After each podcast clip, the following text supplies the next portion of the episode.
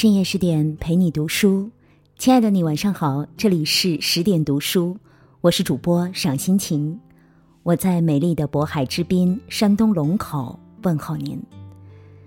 今晚我们要分享的文章是来自蝶梦依依的《贤后邓随》，忍耐和自律才是最珍贵的品质。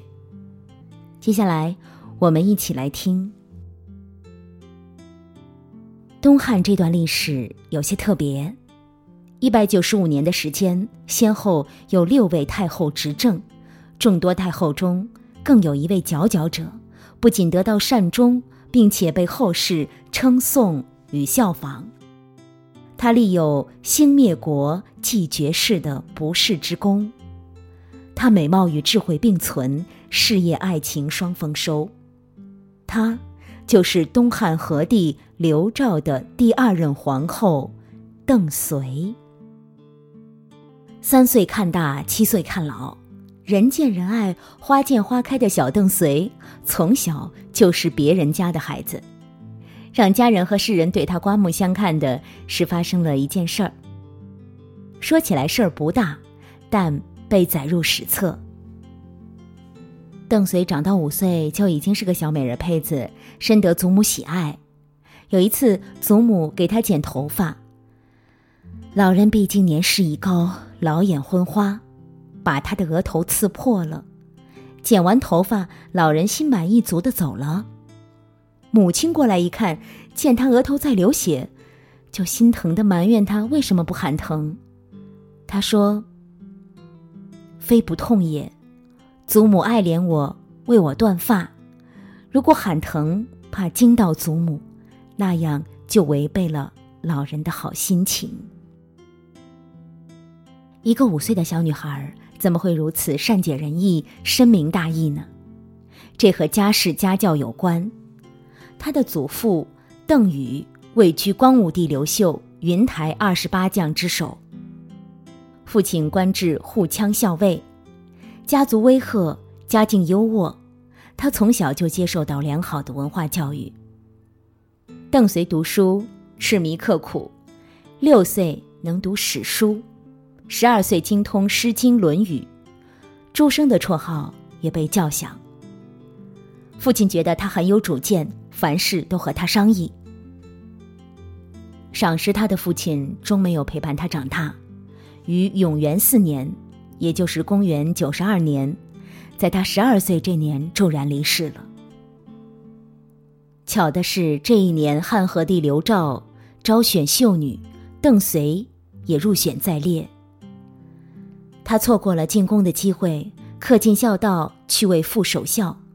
整整三年里，他昼夜哭泣，不吃盐菜，形容憔悴。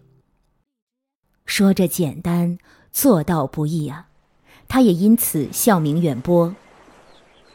能忍肌肤之痛，能克己律己，从小被经史子集浸润，已经养成他通情达理、容忍谦恭的不凡气质。守孝期满，经家人精心调养，又恢复了昔日光彩。接下来，全家人又在忙碌他进宫的事儿。他在第二批人选中顺利入宫，新的环境和人群。人心叵测，暗流涌动。他宫中的经历，许多史学家都直言那是汉版的《甄嬛传》。当长发垂地、身材高挑、清雅脱俗的她，像一朵冰山雪莲盛开在何帝面前，这让风华正茂的何帝欣喜若狂。《后汉书·皇后记》中记载：“后。”长七尺二寸，姿颜淑丽，绝艺于众，左右皆惊。邓绥的出现让所有的后宫佳丽黯然失色了。汉和帝如获至宝，他很快赢得了汉和帝的宠爱与信任。永和八年（公元九十六年春），邓绥入宫的第二年就被封为贵人。有皇帝宠着爱着。他没有感觉到幸福，而是压力差点压垮了他。原因是爱情是两个人的事，但婚姻不是。何帝在此之前早有殷皇后，这位殷皇后也是系出名门，她擅长书法，才貌双全。以前何帝对她宠爱有加，邓绥的到来，她的宠爱迅减，这让自命不凡的殷皇后很不适应。邓绥深受君宠，已经让她怒火中烧。更气恼的是，邓绥谦和贤淑，对后宫嫔妃礼让有度，对宫女奴仆也宽容恩待，深得后宫众人的赞誉。在他眼里，这些都是邀宠演戏。收买人心。邓绥知道皇后心有怨恨，就试图用容忍来化解矛盾。每次在大型宴会聚会中，各嫔妃都争奇斗艳，把自己打扮得靓丽照人，唯有邓绥素衣素裙。皇后穿什么色系，邓绥坚决不重样，更不准自己和皇后撞衫。只要皇后在的场合，皇后坐着，他都是毕恭毕敬地站着；如果皇后站着，他就弯曲着自己的身子，总是在皇后跟前显得矮三分。皇后个子偏矮，她身高一米六八左右，用这样的姿势减少双方身高的差距。何帝单独召见他俩时，皇后不说话，他绝对不先说。何帝特许他家人来宫中探望，他怕招来非议，也婉言谢绝。再后来，何帝招呼邓绥侍寝，邓绥想尽各种办法推脱。何帝了解到邓绥的良苦用心，对邓绥更多出几分怜惜。邓绥虽然谨小慎微，一再退让，殷皇后的怀恨却丝毫没减。随着邓绥的名望越来越盛。殷皇后不知所措，更恨他。终于，在何帝生了一场大病后，他俩的命运改写了。和帝病重，殷皇后没有表现出难过忧虑，反而很兴奋，并狠狠地说：“我得意，不令邓氏复有一类。”谚语说：“胸中天地宽，常有渡人船。”邓绥平时乐于助人，危难之时当然有人肯帮他。给邓绥传话的是殷皇后的宫中侍女。得到密报的邓绥一听，绝望的大哭。他知道，如果何帝有不测，殷皇后会对他痛下杀手。他心一横，为了家族，更为了报答君恩，想饮鸩自杀。宫女赵玉急中生智，骗他说：“皇上的病好了。”邓绥这才放下手里的毒药。说巧也巧，何帝刘昭真的第二天痊愈了。这件事被何帝知道，心里比较：一个无情加绝情，一个痴情想殉情，爱的天平彻底倾斜到邓绥这边。殷皇后简直是被嫉妒烧坏了大脑，依然我行我素。天道中有句台词说：“品行这个东西，今天缺个角，明天裂个缝，也就离坍陷不远了。”果不其然，几天后，殷皇后竟然伙同外祖母行巫蛊之术，一起诅咒皇上和邓绥，被人告发了。何帝派人调查取证，事实确凿，因事被废黜皇后，家族被牵连流放。一年后，他忧郁而死。后位空缺，得冠后宫的邓贵人早就是何帝心里的最佳人选了。邓绥再三推辞，深闭宫门，称病不出。在大臣们一致上书和何帝的坚持下。邓绥被立皇后，时年二十二岁。这场后宫较量，邓绥胜出，他靠德行和忠诚赢得后位，赢得皇帝的真爱。坐稳后位，本该荣耀之极，他的所作所为让何帝给他打出 N 个百分。已是后宫之首，自己和家族接受皇帝的封赏是理所当然的，这是任何人都没有异议的。但他更加谨慎了，继续在忍，忍私欲和情欲。他眼界高远，心胸大度，后宫气氛祥和融洽。何帝对他很依恋，他却没给皇家开枝散叶，为此他深感内疚。他心平气和的让整个后宫雨露均沾，还主动把年轻的宫女介绍给何帝。每当何帝想给他的娘家人加官进爵时，他都委婉推辞。他的兄长只是普通的虎贲中郎将。他熟读史书，深知外戚对朝堂的影响和不利，但后来发生的一件大事让他破例。不得不重用外戚。延平元年，公元一百零五年，年仅二十七岁的何帝驾崩了。他每天以泪洗面，晓看天色，暮看云，行也思君，坐也思君。这时候是师傅加挚友的班昭帮助他走出哀伤，重振旗鼓。改朝换代的非常时期最容易哗变动乱，他强忍悲痛，梳理心情，果断地挑起重担，和东汉王朝共度难关。